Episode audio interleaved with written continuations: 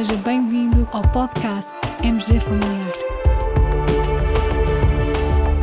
Um podcast sobre temas pertinentes que nos fazem refletir e frequentemente com implicações para a prática clínica. E damos as boas-vindas ao nosso anfitrião, professor Carlos Martins.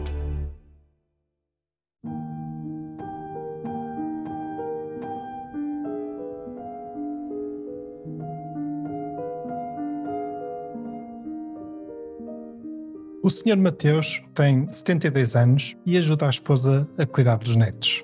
Quase todos os dias dá o seu passeio a pé de cerca de uma hora. Gosta de comprar o jornal e de o ler no banco do jardim. É uma pessoa bem informada. Tem um excesso de peso, índice de massa corporal 27,5. Não é muito de tomar eh, medicamentos, pois tem sido saudável. Só toma de vez em quando um comprimido de ibuprofeno 400mg quando tem dores osteoarticulares.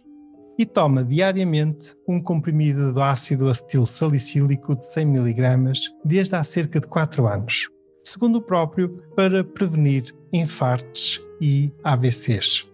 Numa das últimas consultas, quando questionado sobre a sua medicação, o Sr. Mateus comentou: Dizem que toda a gente devia tomar, isto referindo-se ao ácido acetil salicílico.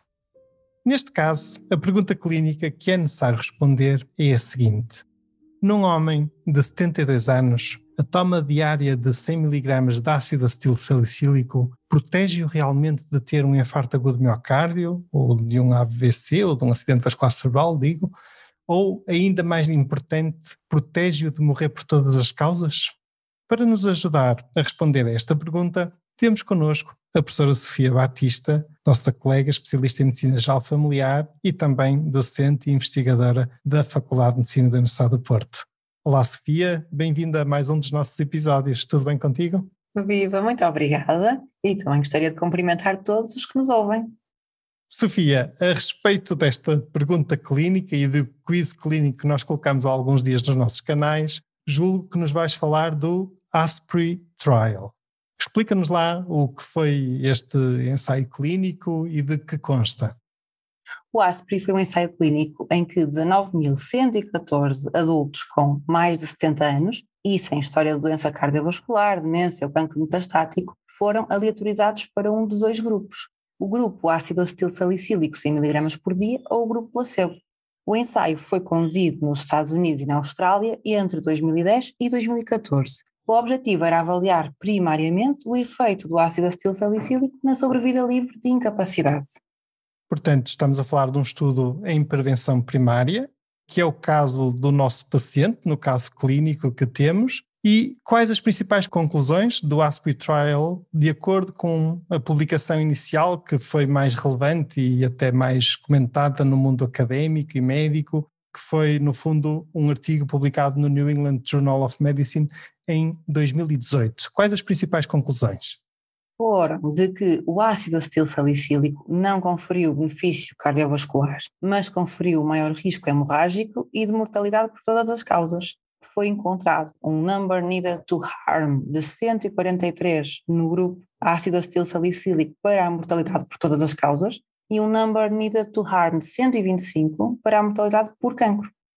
Estes resultados foram algo surpreendentes, já que apontavam para uma direção oposta àquela que era anteriormente aceite pela, pela comunidade científica e pela comunidade médica, até se achava que o ácido salicílico poderia ter um efeito protetor em relação a certas doenças oncológicas, mas realmente foram resultados com muito, muito impacto.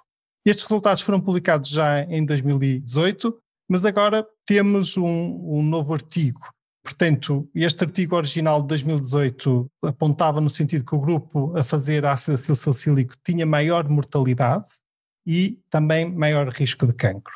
E essa questão, no fundo, merece uma análise posterior e, portanto, temos agora um novo artigo publicado no Journal of the National Institute of Cancer há poucas semanas e, e que nova perspectiva de análise é realizada e que justifica então esta, esta nova publicação, Sofia?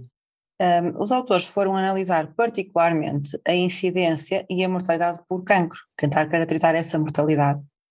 E então, quais as principais conclusões deste artigo de 2021?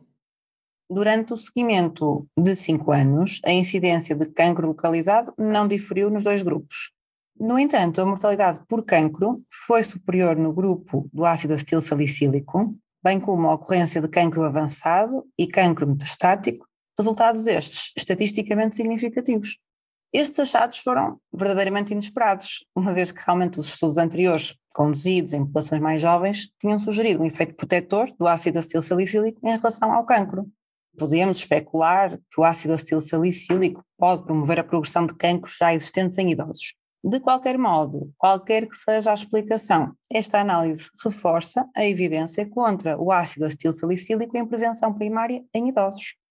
É verdade. No fundo, este estudo veio trazer aqui uma mudança de atitude clínica. No fundo, acaba por ser um estudo de uma dimensão muito considerável e que foi desenhado também na sua raiz com estes objetivos. Algumas das conclusões que tínhamos anteriormente e de estudos já mais antigos que apontavam a, para algum efeito protetor, na verdade resultavam depois dessas conclusões de análises secundárias dos dados do estudo e muitos desses estudos não tinham sido desenhados para avaliar desde o princípio esse tipo de marcadores, esse tipo de uh, objetivos. Portanto, reportando ao nosso caso clínico e ao nosso quiz, se fosse a médica de família do Sr. Mateus, recomendavas manter o ácido acetil salicílico ou não? A resposta é não. Qualquer dos modos, na nossa prática clínica é sempre mais fácil não iniciar do que suspender uma medicação em curso, mas a resposta é não. E hum, nós sabemos que por vezes os nossos estudantes têm realmente estes hábitos muito enraizados e que nem sempre é fácil eh, mudar eh, hábitos e ideias que já estão instituídas há muito, há muito tempo. É óbvio que também a evidência científica é algo mutável. Da mesma forma que a evidência que dispunhamos anteriormente apontava num determinado sentido, a que dispomos agora aponta noutro, e se calhar ainda vamos ter outros estudos adicionais que daqui a alguns anos nos vêm esclarecer este, este aspecto. Portanto, pelo menos neste momento temos evidência de que em prevenção primária o ácido salicílico não diminui a mortalidade e até pode acarretar riscos, nomeadamente riscos hemorrágicos e até algum risco aumentado de morte por cancro. Desse ponto de vista, portanto, e em concreto em relação ao quiz, de acordo com este ensaio clínico, o risco de morrer por cancro numa pessoa a fazer ácido acetil salicílico é superior quando comparado com a pessoa que não faz o ácido acetil salicílico. Muito obrigado, Sofia, pela tua participação neste episódio. Eu é que agradeço, foi um gosto. E obrigado também pela sugestão musical que nos deixas hoje. Já estamos a ouvir aqui alguns sons. É Arieta, de Edward Grieg.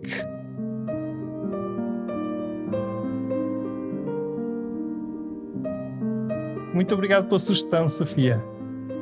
É, Caros é colegas, possível. como sempre, junto deste episódio do nosso podcast, partilhamos o link de acesso aos artigos originais aqui mencionados e muito obrigado pela vossa companhia.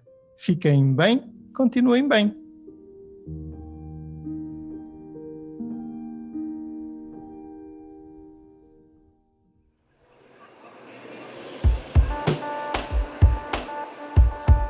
assim esta edição do podcast MG Familiar. Muito obrigada por nos ouvir. Se desejar completar a sua leitura, muitos dos conteúdos abordados neste podcast estão disponíveis em www.mgfamiliar.net. Até ao próximo episódio.